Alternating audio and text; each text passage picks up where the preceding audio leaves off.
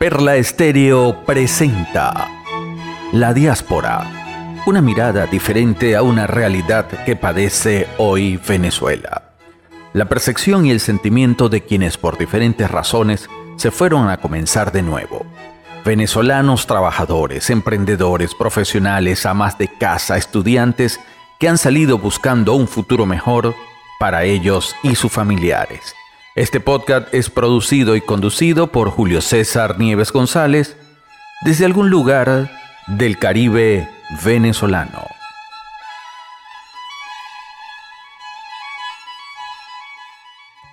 Este episodio es presentado por My Food Bar, catering especializado en la reinterpretación de la cocina venezolana y española y Candela Restaurant, un lugar mágico para conectarse con los sabores de Latinoamérica. ¿Qué tal? ¿Cómo están? Bienvenidos a este nuevo episodio. En esta oportunidad voy a conversar con un venezolano que ha estado vinculado desde finales de los 90 a la radio, a la música y a la comedia. Ha producido exitosos programas radiales como La calle de los premios y Fuera de servicio. Ha sido compañero de otro de nuestros entrevistados en un show radial en la ciudad de Maracay también, que en su momento fue muy famoso, que es el show del Basilón, junto a Elvis Vilches y Chachito. Es productor, locutor, forma parte del staff de voces de una serie de anime japonesa. Es voiceover de importantes marcas en Estados Unidos para el público latino, así como fundador del circuito de comedia La Pura Comedia, donde han producido y realizado espectáculos obras de teatro y stand-up comedy en Estados Unidos y en Venezuela. Mi invitado es Carlos Alberto Márquez. Carlos Alberto, ¿cómo estás? Muchísimas gracias por haber aceptado la invitación. Gracias, Julio, gracias, de verdad, un honor eh, estar compartiendo contigo y qué, fino que uno escuche esa biografía y uno dice, oye, parece que fueran a hablar de alguien importante, ¿no? pero, pero, uno, ha hecho, uno ha hecho lo que puede con lo que tiene.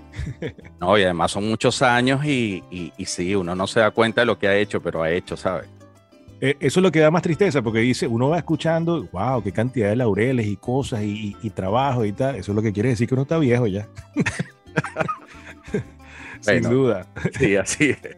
Carlos, cuéntame, ¿cuánto tiempo lleva fuera del país y cómo ha sido el proceso de adaptación en el aspecto personal y en el aspecto laboral? Vaya pregunta, buena, buena. Comenzaste bien. Eh, comenzaste, tú sabes, heavy. Mira, tengo, no, no tengo mucho tiempo comparado con, unos cuantos compatriotas que ya tienen eh, cerca de cinco años o algunos hasta 10 años fuera del país. Yo llegué a los Estados Unidos en febrero del 2018 eh, así que tengo, ¿qué? Tengo, ¿qué? Voy para cuatro años, ¿no? Sí. Febrero del 2018, sí, el año que, el, año que viene en febrero cumpliría cuatro años fuera, pero bueno, eh, he hecho tantas cosas acá que pareciera que fuesen más. Uno, uno como, como inmigrante eh, hace tantas cosas que nunca hizo y, va acumulando tanta experiencia y, tantas lecciones de vida que pareciera que tuviese una década ya aquí. pero sí, tengo, tengo cuatro años. Y mm, con respecto a lo de la adaptación, yo creo, no sé si, si muchas personas que están viviendo lo mismo que, que vivimos los que nos fuimos de Venezuela, y yo creo que uno no termina nunca de adaptarse.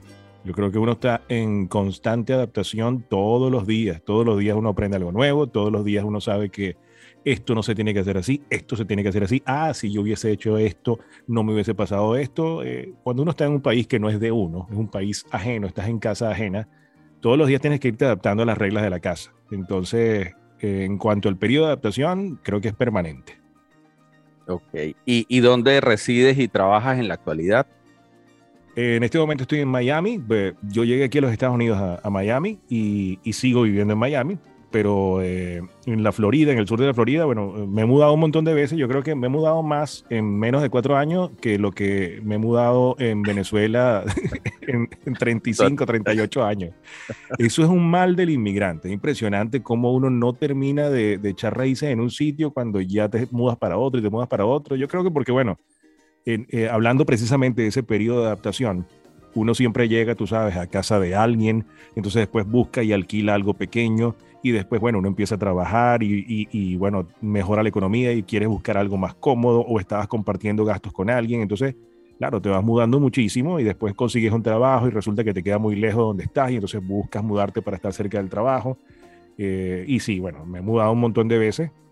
Sin embargo, actualmente estoy en, en, Miami, específicamente en Fontainebleau Boulevard, que es muy cerca del, del Doral. Eh, para, para, aquellos que, que, lo conocen como Doralzuela, hay una, una, buena cantidad de venezolanos en el sector del Doral, en muchísimos negocios, cada vez son más. Esto de verdad que eh, es una pequeñita Venezuela eh, en, el sur de la Florida y, uno no extraña nada, definitivamente, porque ahí desde patacón, tequeño, empanada, hasta hervido de gallina y música criolla consigues. Así que sí, estoy aquí en, en, en Miami, en Fontainebleau, cerca del Doral, eh, específicamente en el sur de la Florida. ¿Y trabajas, estás trabajando en, tu profesión? Sí, actualmente, bueno, si te, echo el cuento, que, no es nada, no es una historia corta, eh, creo que se nos va más de una hora de, programa, pero actualmente sí, estoy trabajando eh, en lo que hacía y en otras cosas que no hacía, pero que están ligadas a lo que son las nuevas comunicaciones. Okay. Eh, si, nos ponemos, si, si, me pongo a hablarte de todas las cosas que he hecho que, que ni siquiera pensaba en algún momento hacerlas, típicas de cuando uno llega acá y uno dice, bueno, ¿qué hay que hacer? Hay que producir de alguna manera. es lo que te hablaba al principio, ¿no? el aprender, el estar dispuesto a y, y el e ir acumulando experiencias y, e ir acumulando lecciones de vida para, para decirte, bueno, no tiene que, que, ser del tamaño del compromiso.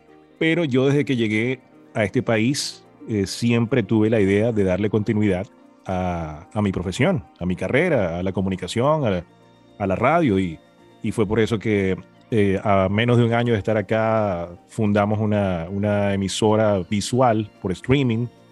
Eh, digo fundamos porque, bueno, yo, yo tuve la idea, pero me hice de los servicios, me hice acompañar de muchos amigos que me apoyaron en el proyecto y, y sí, hicimos una, una emisora llamada 305 La Radio por streaming, donde estuvimos muchísima gente talentosísima venezolana generando contenido a través de internet. Y bueno, también he estado eh, grabando comerciales, haciendo casting. Eh, estoy también haciendo doblaje, doblaje al español de algunas producciones. Actualmente, en la actualidad, después de casi cuatro años, estoy trabajando en una empresa que, que me ha recibido, una empresa de un amigo de, de una agencia de marketing digital. Yo dedicado toda mi vida a lo que tiene que ver con toda mi, carrera, a lo que tiene que ver con la radio, ahora me he tenido que adaptar a las nuevas formas de comunicación y entonces meterle un poco al audiovisual, meterle un poco a lo que es el video, la fotografía, y en eso he estado aprendiendo, educándome, y estoy trabajando en eso, trabajando en esta agencia, donde por cierto también eh, hago voiceover, pues hago locuciones para marcas, para redes sociales y todo eso, así que sí, sin duda alguna me he empeñado en seguir haciendo lo que hacía en mi país y aprendiendo aún más. E, eso es muy bueno porque bueno, eh, la mayoría de las personas cuando migran no tienen esa posibilidad, ¿no? O sea, de seguir trabajando eh, en, lo que hacían en el país. Así que a mí me parece eso buenísimo. Bueno, a mí me tocó, ¿no? No quiero, no quiero interrumpirte, pero para, pero, para que quede bien claro, no es que yo tuve suerte, yo creo que yo me busqué la suerte, ¿no? Yo no dejé de tocar puertas, yo no dejé de preguntar.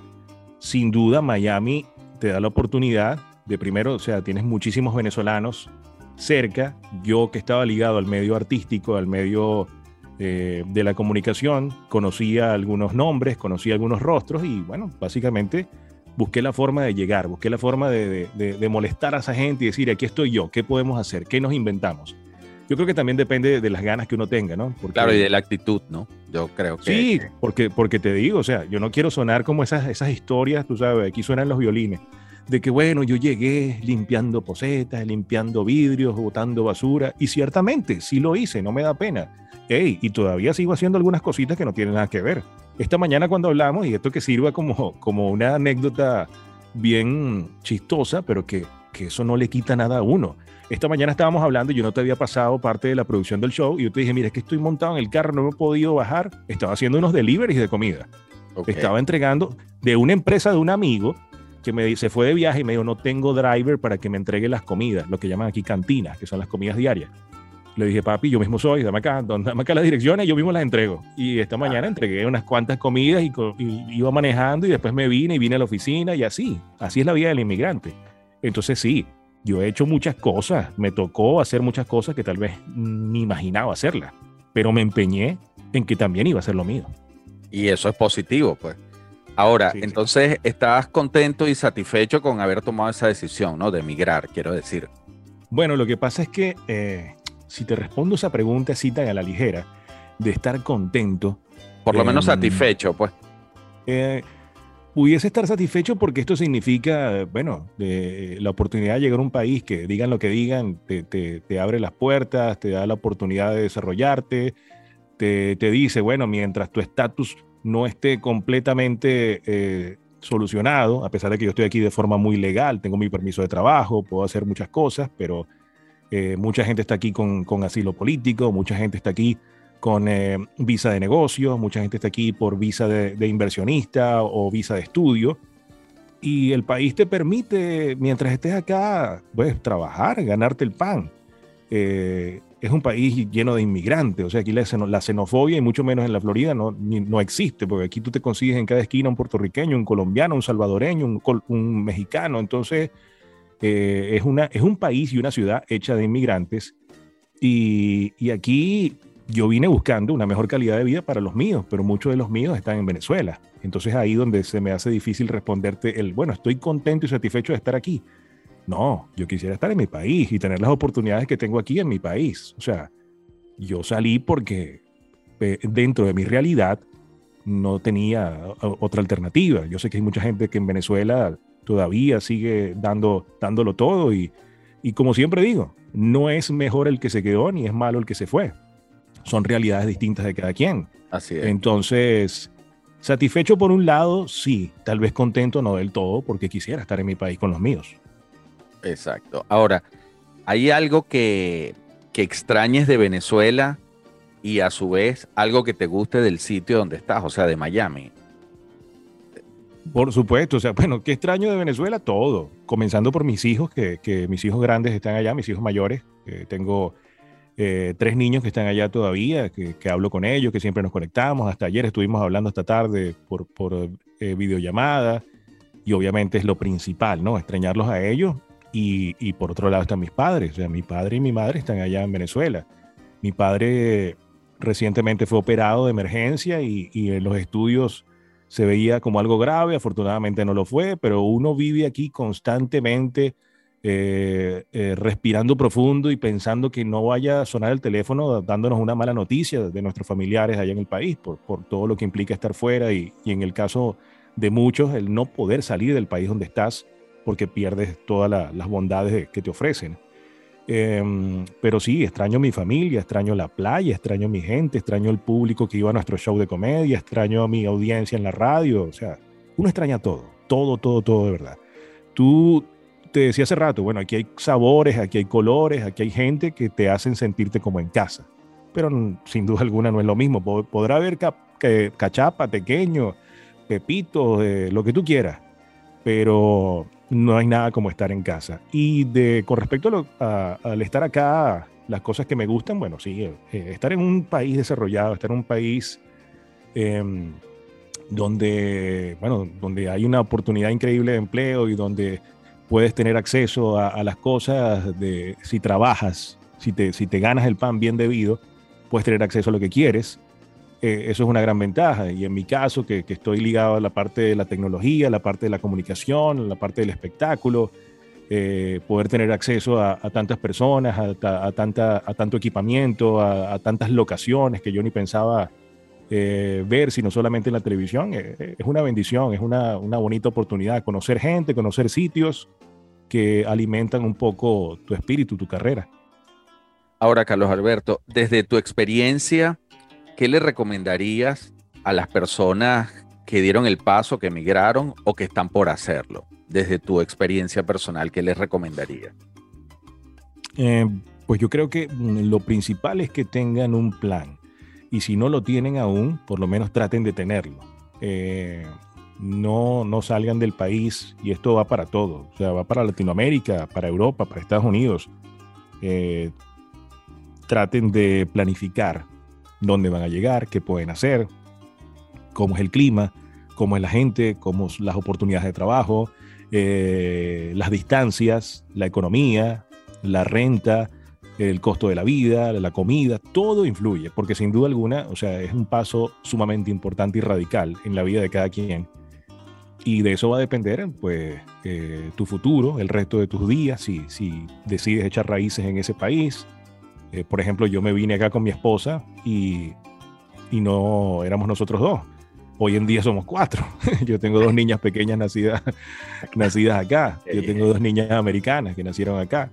Entonces, uno no es dueño del destino, pero uno debe saber que, que también estas cosas pueden pasar y uno debe estar preparado, ¿no? Entonces yo creo que la planificación es sumamente importante. Hacer, tomar ese paso mm, de, de, forma espontánea, pero sin planificación, puede ser frustrante, puede ser muy triste para muchos y, y, y, puede que te salga el tiro por la culata, puede que te sientas peor de lo que tú pudiste haber sentido antes de emigrar. Entonces, ningún país es difícil, son, son las circunstancias, son las características y las realidades de cada quien lo que hacen que las historias sean distintas. Mucha gente dice, no, mira, Estados Unidos ahí no se puede vivir, ¿no? Esto es lo peor. Mucha gente dice lo mismo de otros países en Latinoamérica. Cada historia, cada individuo, cada experiencia es distinta. Sí, así es. Eh, ¿Piensa en algún momento regresar al país? Y si es así, ¿cuáles son las condiciones que tú crees que deberían existir para hacer eso? Mira, fíjate qué casualidad que yo ayer estaba hablando con mis hijos porque te confieso de, manera muy íntima, pero para tu audiencia también, que mi hija mayor, Vanessa, eh, está en ese momento en el cual que muchos jóvenes lo están viviendo hoy en día. Mi, mi niña tiene 17 años y me dice, eh, papá, la verdad es que yo quisiera irme del país, pero no estoy segura. Y, yo siento que ahora Venezuela está viviendo otro momento, otra, otra política económica, por así decirlo, para no entrar en, Honduras. Eh, eh, hay, hay, emprendimientos, hay gente que está viviendo bien eh, o, por lo menos menos peor, por así decirlo. Entonces, claro, esto genera, esto genera duda en la juventud de saber si se va o se quedan. Hay mucha gente regresando también que, que la pasó mal, porque por lo que te dije antes, las experiencias no son para todos igual, pero hay como una especie de, de ola de mucha gente regresando al país. porque bueno? Porque eh, con esto de, la dolarización y el acceso a, los productos y la gente emprendiendo, da como un cierto aire de que eh, se pudiese intentar nuevamente. Em, entonces yo pienso todos los días en regresar, todos los días, se lo decía a mis hijos, yo todos los días pienso en regresar, solo que bueno, tengo que poner en una balanza cuáles son los pros y los contras de ese regreso y saber eh, qué me estoy jugando, ¿no? por lo que te decía, o sea, puede que alguien que haya venido solo a probar suerte y ayudar a su familia de afuera, se le haga mucho más fácil regresar que a una persona que, que ya tiene una casa y un hogar con dos niñas que nacieron acá. Entonces, claro. es, como, es como complicado. Y lo otro es que uno, bueno, ha hecho también, eh, ha hecho vida aquí, ha, ha, tenido conexiones, ha hecho trabajo, ha hecho negocio, ha hecho un círculo social importante. Entonces, el arrancar de cero nuevamente en tu país, así parezca loco, sería un doble comienzo en menos de, cinco años. Eh, uno no dejó al país como, uno no va a encontrar el país como lo dejó nunca, a pesar de que sean pocos años. Entonces, es complicada la situación. Ahora que si quiero regresar, por supuesto. ¿Bajo qué condiciones? Yo quisiera que fuesen las mejores, ¿no? Yo sé que eso no es de, la noche a la mañana, pero me encantaría que, que fuese un país próspero, que fuese un país, como lo decía hace poco, Benjamín Rauseo fue invitado a un podcast de, de unos muchachos venezolanos que están radicados en México y él decía algo sumamente eh, honesto y, y súper lógico. oye, yo quiero vivir en un país de propietarios, yo quiero vivir en un país donde la gente tenga la oportunidad de trabajar y ganarse lo suyo. No quiero vivir en un país donde la gente lo que está esperando es que le regalen las cosas. Eh, y las condiciones que yo quisiera fuesen esas, ¿no? Que, que, que fuese un país próspero, próspero, productivo. Así es, yo vi, esa, yo, vi ese, yo vi ese capítulo, de hecho es el primer capítulo que veía de, de ese podcast. Es el más compartido, es el más compartido del de, podcast Escuela de Nada, de estos muchachos que, que, que, son muy talentosos, y, pero tienen bueno, una particular forma también de comunicar, que no agrada claro. a muchos, eh, que no agrada a algunos, pero a otros sí. Pero ese ha sido el podcast ma con mayor eh, share, con, con el, ha sido el, el, episodio más compartido en Spotify, precisamente por lo genial que estuvo la participación de Benjamín Rauseo, el conde del Guacha. Sí, sí, así es.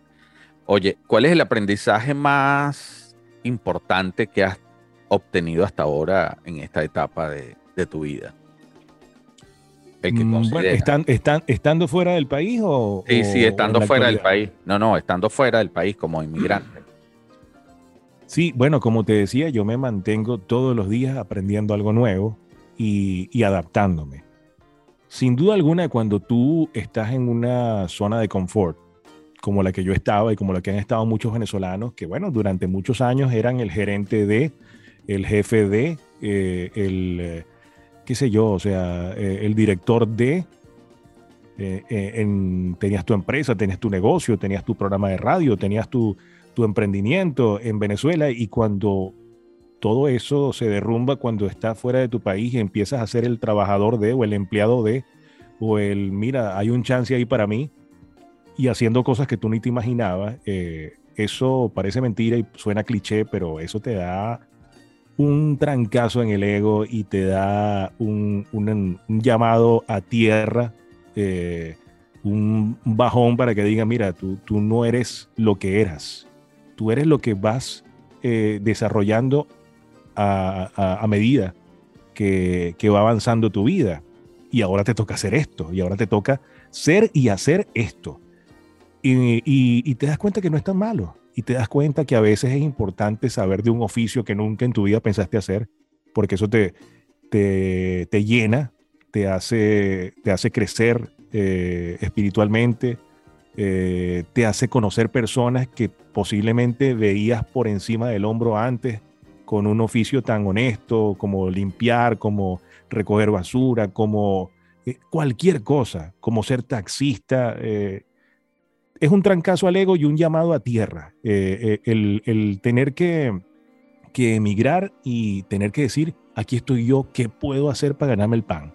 Salir de la zona de confort, sin duda alguna, es una, cosa obligada que hacen los inmigrantes, pero que también te, te hace entender muchas cosas, ¿no? Y, te hace madurar, te hace evolucionar, sin duda. Ahora, eh, ¿tú consideras que esos aprendizajes hablando en general de todos quienes están fuera, si mañana hipotéticamente regresan, contribuirían al mejoramiento de nuestra sociedad y al desarrollo del país? Pero sin duda, es que voy otra vez, lo que pasa es que claro, tengo la referencia muy cerca porque fue, el episodio salió hace muy poquito, pero es que dijo tantas cosas, tantas realidades en, medio de la, de la echadera de broma del Conde del Guachero en ese podcast, que lo tengo muy fresco porque él decía, es que yo creo que esto nos tenía que pasar. Más allá, más allá de, los problemas que puede haber del índole político, más allá de, los gobiernos, más allá de los bandos, de, los corruptos y, los no corruptos, de la oposición y del oficialismo y todas esas cosas, más allá de eso, eh, al venezolano tenía que sacudirlo algo socialmente.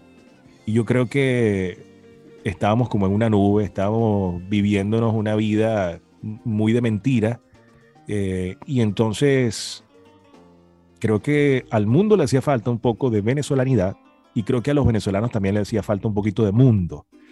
Yo considero que todos estos que están regresando eh, van a ver a Venezuela con otros ojos, van a, van a sentir a Venezuela con otra perspectiva. Y, y, los que han echado raíces en otros países, cuando vengan a mostrarle el país a sus hijos, van a querer que, ellos sean los dueños del futuro, de, una nueva Venezuela. Entonces yo creo que sin duda alguna mm, yo no soy de los que creen en las casualidades, sino en las causalidades y todo esto que está ocurriendo en nuestro país es una causalidad, pero quisiera que tuviese un fin positivo y yo creo que así va a ser. Tal vez no mañana, no pasado, tal vez va a ser a mediano o largo plazo, pero siento que esto va a ser un resurgir social. Creo que va a ser una, una manera de sanear de limpiar muchas cosas en el país y ojalá que, que regresara la gran mayoría. Y si no quieren regresar, que esto, eso es totalmente entendible, por lo menos tengan la oportunidad de que si echaron raíces fuera, poder visitar cada cierto tiempo, que es lo que yo quisiera también. Si yo por alguna razón yo veo que tengo que quedarme más acá en este país, por lo menos regresar dos y tres veces al año a, visitar, a, a, pasear, a conocer, a invertir. O sea, los que se fueron y los que se quedaron. Pensar y darse la mano en ver de qué forma ayudamos a reconstruir nuestra patria. Sí, es muy, interesante, además muy, muy, muy bonita esa reflexión, pues porque es lo que debería ser, ¿no? O sea, así deberían ser las cosas. Quizás tarde un poco en que esas cosas ocurran, deberían ocurrir porque además la historia es cíclica y eso pasa y ha pasado otra vez la historia con toda la gente que se ha ido por circunstancias lo que ocurrió con los europeos después de la Segunda Guerra, etcétera. O sea, eso. Claro, es que no somos, no somos los únicos. Pareciera que eh, en este siglo y en esta, eh, en esta etapa fuese algo totalmente novedoso, pero, pero la historia es cíclica, tú lo acabas de decir, y no somos los únicos en el mundo que han pasado por una crisis inclusive muchísimo peor que la de Venezuela y se han levantado de una forma increíble convirtiéndose en potencia. O sea que que si la gente en Europa, si la gente en Asia pudo hacerlo, ¿por qué nosotros no? Así es. ¿Cómo ha sido vivir la pandemia allí, Carlos Alberto? Wow, e, es medio ambiguo el tema de la pandemia porque todavía, al sol de hoy, eh, sigue habiendo polémica con ese tema, ¿no? el tema más, más cercano es el tema todavía del uso de tapabocas en las escuelas, por así decirlo, que hay, un, hay un bando eh, hay un bando que dice que, que eso tiene que ser eh, una decisión de los padres, de los alumnos, y por otro lado están las autoridades educativas y el gobierno, donde tienen que, dicen que es obligatorio el uso de, mascarilla. Imagínate unos chamos de, de, 8, 9 años, 12 años con mascarilla todo el día en un colegio, entonces es como complicado. Pero bueno, pero también está el otro lado, que son las locuras de aquí, que supuestamente es el país donde todas las leyes se tienen que cumplir y todo tiene que ser de manera correcta y de repente tú ves fiestas clandestinas de, de 3.000 y 5.000 personas eh, en pleno toque de queda por pandemia. Ah, es un, un, poco loco, ¿no? Eh, claro, aquí lo, aquí lo que se vio más afectado fue la economía, sin duda alguna, y por supuesto por la cantidad de personas que hay, era, era también una muy, una, una, una, muy grande cantidad de casos. Eh, aquí al sur de la Florida. Todo comenzó eh, en, Nueva York, específicamente en los Estados Unidos. Nueva York fue una de las, de las ciudades con mayor cantidad de casos, pero luego fue la Florida. Eh, y yo creo que también fue por la, ligereza con que tocaron el tema. Aquí fue el último estado en que decidieron hacer el toque de queda, el último estado en que empezaron a colocar restricciones el último estado en el uso obligatorio de las mascarillas. Entonces, claro, después cuando se convirtieron en el estado con la mayor cantidad de contagios, sí empezaron a, implementar todo lo que, todas las cosas estrictas que tenían que hacerse, pero ya era demasiado tarde, ¿no? Y eh, con respecto a cómo lo viví yo, bueno, eh, adaptándome un poco también a, a, esta nueva realidad, que yo veía que las cosas en Europa estaban tan heavy y en Latinoamérica también, y yo decía, pero bueno, aquí parece que no hubiese pandemia pero lo que mayormente afectaba era la economía sin duda alguna, y tanto así que en plena pandemia, eh, para lo que habíamos trabajado tanto, que era para construir un canal en streaming como fue 305 la radio, que luego pasó a ser 305 Media TV, ya cuando todo el personal tenía que quedarse en casa y con pocas personas para trabajar de la forma en que estábamos trabajando, lamentablemente, bueno, también eh, fue motivo de, de tener que cesar las actividades, ¿no? Entonces, así le pasó a un montón de gente con la pandemia. Aquí, en un país que, que, no duerme, porque aquí se trabaja prácticamente de sol a sol, eh, si te dicen quédate en casa y no te muevas, la economía se detiene totalmente. Ciertamente. ¿Hay alguna anécdota u otra anécdota que quieras compartir con, con nosotros de tu estancia allí en Miami? Mm, bueno, no, más que una anécdota es, es, que sin duda yo me siento agradecido porque yo sé lo difícil que es el ser inmigrante, el tener que llegar a, un país desconocido, el tener que, que, acostumbrarte obligado a muchas cosas que, que por tantos años no habías tenido que hacerlo. Porque cuando yo digo que los jóvenes, cuando, cuando emigran los jóvenes, de repente es mucho más fácil la adaptación. Eh, los, jovencitos no están tan apegados a, sus cosas, a la casa, al perrito, a mi abuela, a mi tío, a mi trabajo, a las maticas, tú sabes, o sea, qué difícil es sacar a un, a un adulto mayor de su casa, pues, lo primero que te van a decir, no, ¿y quién va a regar las matas? ¿Quién va a cuidar las gallinas y todo aquello? O sea, los viejitos no se quieren ir del país, ¿no? En cambio, los jóvenes todavía tienen la oportunidad de, bueno, de abrirse un poco y de conocer y de crecer, eh, en, tener nuevas oportunidades para, para, para, una mejor calidad de vida. Y, yo siento que, que, yo horas antes de ir a Maiquetía, con el pasaje en la mano, a mí me temblaban las piernas y decía, yo no me quiero ir, yo no me quiero ir. Eh, yo tuve que, lidiar con eso. Y ya estando acá, a pesar de que para algunos no, no, para unos, para unos y para otros, eh, lo, que, lo que uno tuvo que vivir de repente no es nada, comparado con el sacrificio de otras personas, cada quien lo vivió a su manera, pero yo siento que, que he, sido bendecido porque me he rodeado de gente que, es muy cariñosa, muy talentosa, que me ha dado la mano amiga, que ha creído en mí, y, creo que es de parte y parte, ¿no? Uno tiene que buscarse esa suerte, uno tiene que también tratar de seguir, de no desmayar, de tener una, mente positiva, una, una, actitud ante la vida de que las cosas se pueden hacer. Em, y creo que, que, eso es lo que puedo compartir, ¿no? Yo creo que estés donde estés, eh, tienes que hacer de, de, ese espacio tu casa. Sí es cierto que los que salimos de Venezuela mm, dejamos un pedacito de alma o gran parte de ella en nuestro país pero donde tú estés también tienes que llevar parte de tu venezolanidad y hacer de, tu espacio algo propio. Eh, no importa que estés en Estonia, donde está, por cierto, uno de mis hijos. tengo un hijo que está en Estonia y yo tengo que hablar con él casi que de madrugada para, porque son 6, 7 horas de, diferencia.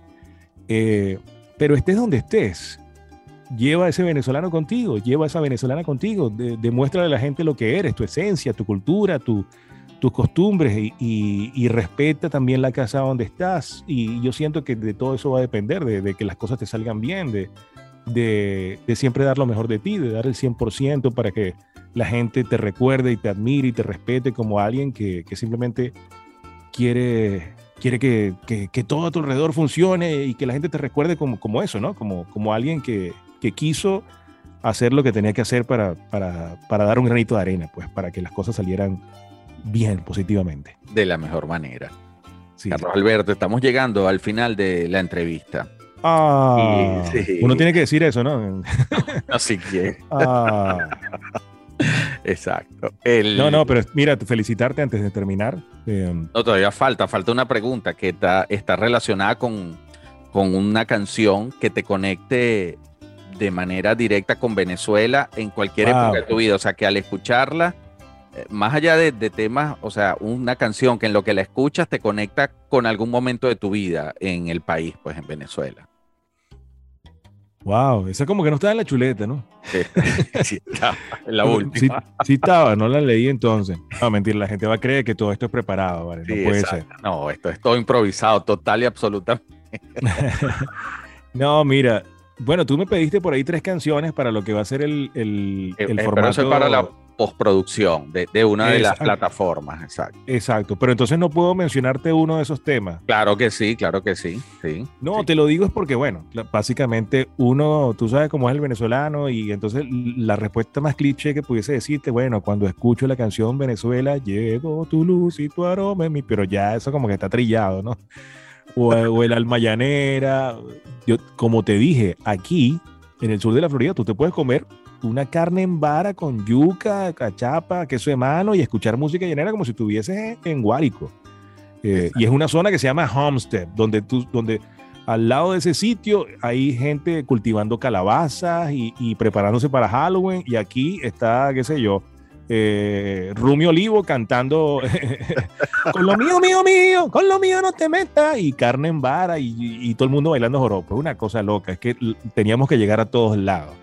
Entonces, no, bueno, no sé, a mí me encanta. Aquí se escucha toda la música venezolana. O sea, es, eh, complicado decirte que, que, ay, bueno, escuché este tema y me trajo recuerdos porque yo no escucho radio, paradójicamente acá, porque eso sí, estamos en Miami, estamos en el sur de la Florida y eso es reggaetón desde que te levantas hasta que, te, hasta que te acuestas en la radio. afortunadamente, afortunadamente yo prefiero colocar mi musiquita en, en, con un pendrive o ponerla en Spotify y hacer mi propio playlist. Eh, pero no sé, o sea, yo, yo, a mí me encanta la música de, las agrupaciones que, siguen haciendo eh, buena música, como eh, Desorden Público, como Los Amigos Invisibles, que se han reinventado y que están haciendo varios shows aquí en Estados Unidos, como Caramelos de Cianuro también, que también sigue haciendo una buena gira. eh, digo, de, esta generación 92.000. Eh, sin embargo, yo soy amante del jazz y, me encanta la música que fusiona todo lo que son los ritmos contemporáneos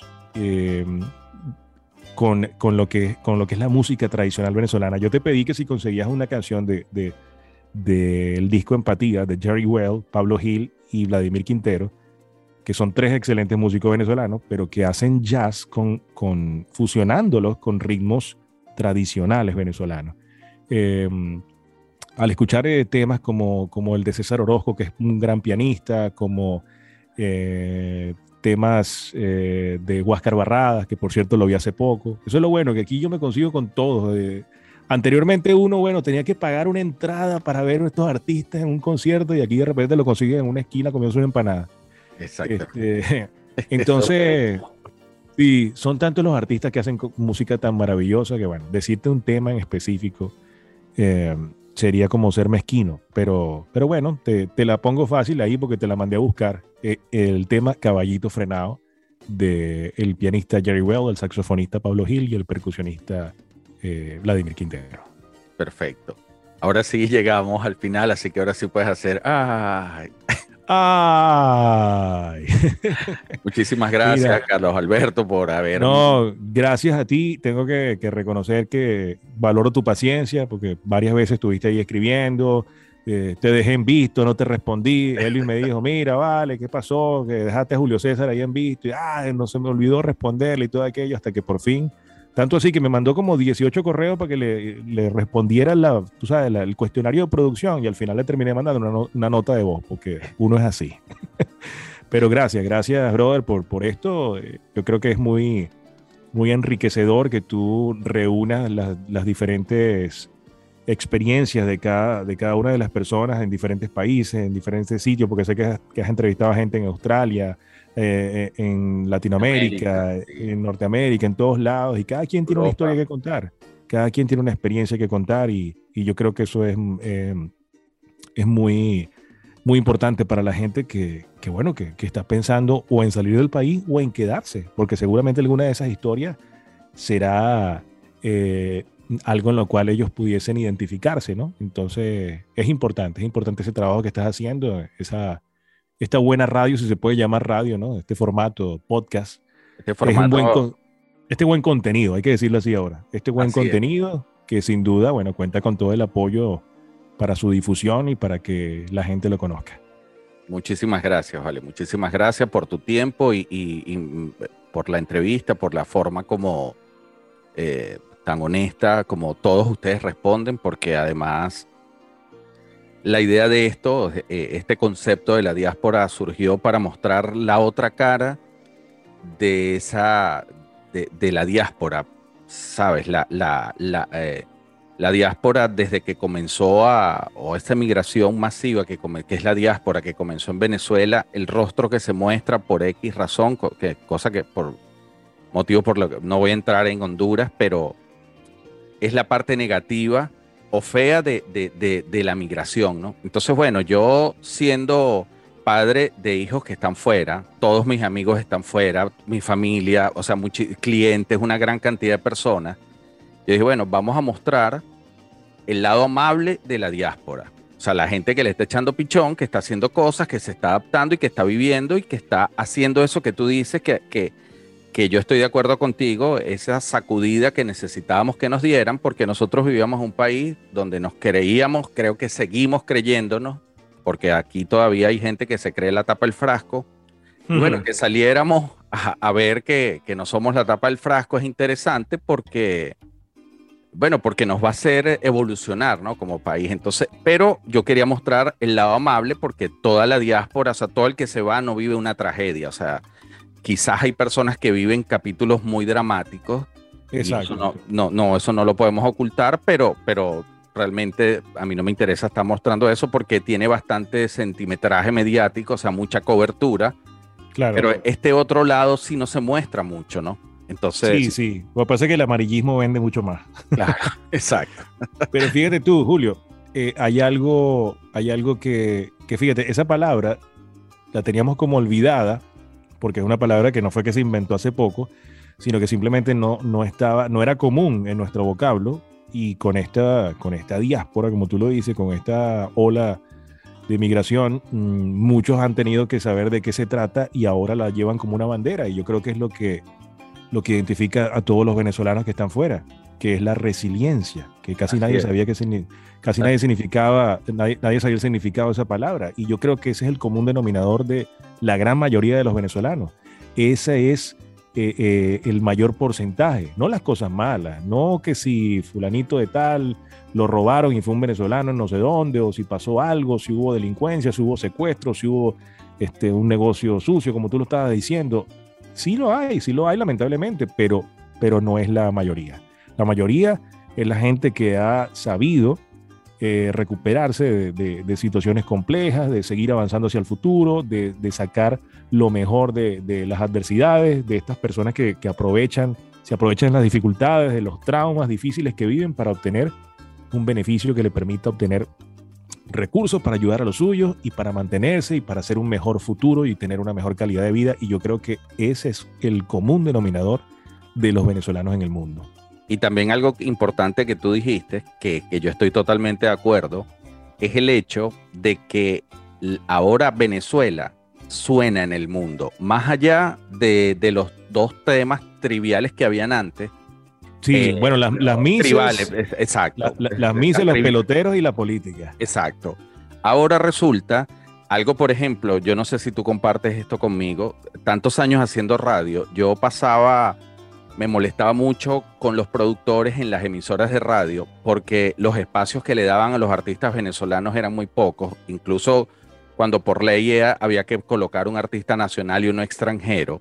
El uno por uno. El uno por uno o sin que hubiese, o sea, no, no tiene que ser por ley, o sea, no tenía que ser algo espontáneo, ¿no? O sea, la dificultad, por ejemplo, desde el punto de vista artístico lo que ocurría con nuestra comida. O sea, nosotros consumíamos comida de todo el mundo, pero la comida nuestra era muy poco conocida. Entonces me parece buenísimo que ahora en todos los rincones del planeta la arepa se haya convertido en una bandera. O sea, que todo el mundo coma arepa. O sea, perfecto. No, es impresionante, es impresionante. Y, bueno, hace poco, tú sabes que, bueno, aquí hay muchos sitios de comida venezolana. Yo, yo creo que, bueno, en demasiados, diría yo. Pero me causó gracia que se viralizó un video de un sitio que por cierto yo conozco. Conozco dos. Conozco uno en, en, Houston y conozco otro en Orlando, que es el típico restaurante venezolano, pero tiene un drive-thru, lo que llaman, lo que llamáramos nosotros en Venezuela como, como ¿sabes que le decimos automac a todos los, todos los establecimientos de comida donde tú puedes comprar en el carro? Okay. Que, originalmente era un, era un nombre de, de Arcos Dorados de Venezuela y su, y su marca, ¿no? Que todos conocemos pero el drive-thru es el, el, caminito donde tú puedes ir con tu vehículo y hacer tu pedido para que te lo despachen. Y estos, estos establecimientos tienen su drive-thru y tú puedes hacer el pedido. Ajá, me vas a dar una empanada de cazón, una empanada de molida, de mechada, me das un jugo de parchita. Ajá, tienes pequeño, me pones pequeño ahí también. Tú avanzas y te lo entregan como si fuese estas cadenas de comida rápida americana.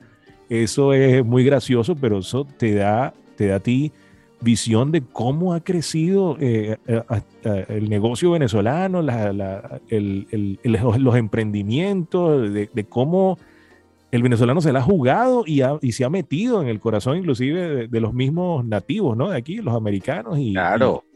Y, eso, es muy bonito, muy bonito. Y, además importantísimo el hecho de que, por ejemplo, desde hace, tan, hace unos años para acá, en los Grammy latinos hay una presencia tan grande de venezolanos nominados y tantos venezolanos ganando premios. Eso es simple y llanamente, aunque uno no se dé cuenta y, de repente sea rudo, eso es debido a la diáspora. Así es. Sí, sin duda, sin duda. Salimos de, donde estábamos y, eso a mí me parece muy positivo. Pues, Entonces, esto, esto hacía falta, sin duda. O sea, uno lo ve como un episodio pudiésemos decir un poco gris en la historia, pero, pero yo creo que a todo hay que sacarle lo positivo, a todo hay que buscarle el lado bueno y sin duda la diáspora, el lado bueno que hay que sacarle es que nos, nos, hemos mostrado al mundo y estamos en todos lados y todo el mundo tiene que ver con nosotros y en cada país, el más recóndito, hay algo de, un venezolano que, se conoce. Eh, nuestra cultura invadió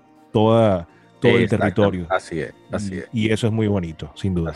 así es. Carlos Alberto, muchísimas gracias por tu tiempo Gracias, Julio, gracias. Un abrazo eh, a ti este, y, y, bueno, sigue haciendo este gran trabajo de comunicación. Me encanta este tipo de contenido y que la gente pues tenga acceso a, ellos a través de la internet. O sea, no, tú y yo que nos hemos tenido que adaptar a esto. Eh, antes, antes, bueno, yo llegué aquí tocando las puertas de la radio y cuando me di cuenta de que, bueno, es que aquí son los cinco locutores que están hace 20 años haciendo sus programas y ahora el programa dura casi que 10 horas.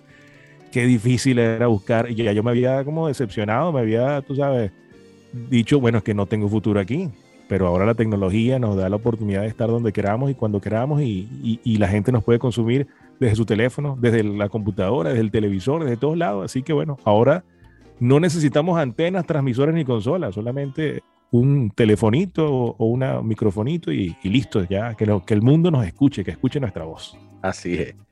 Bueno, muchísimas gracias. De mi parte ha sido todo por este en este episodio. Será entonces hasta una nueva oportunidad cuando estaré conversando con otro venezolano que se encuentra en la diáspora.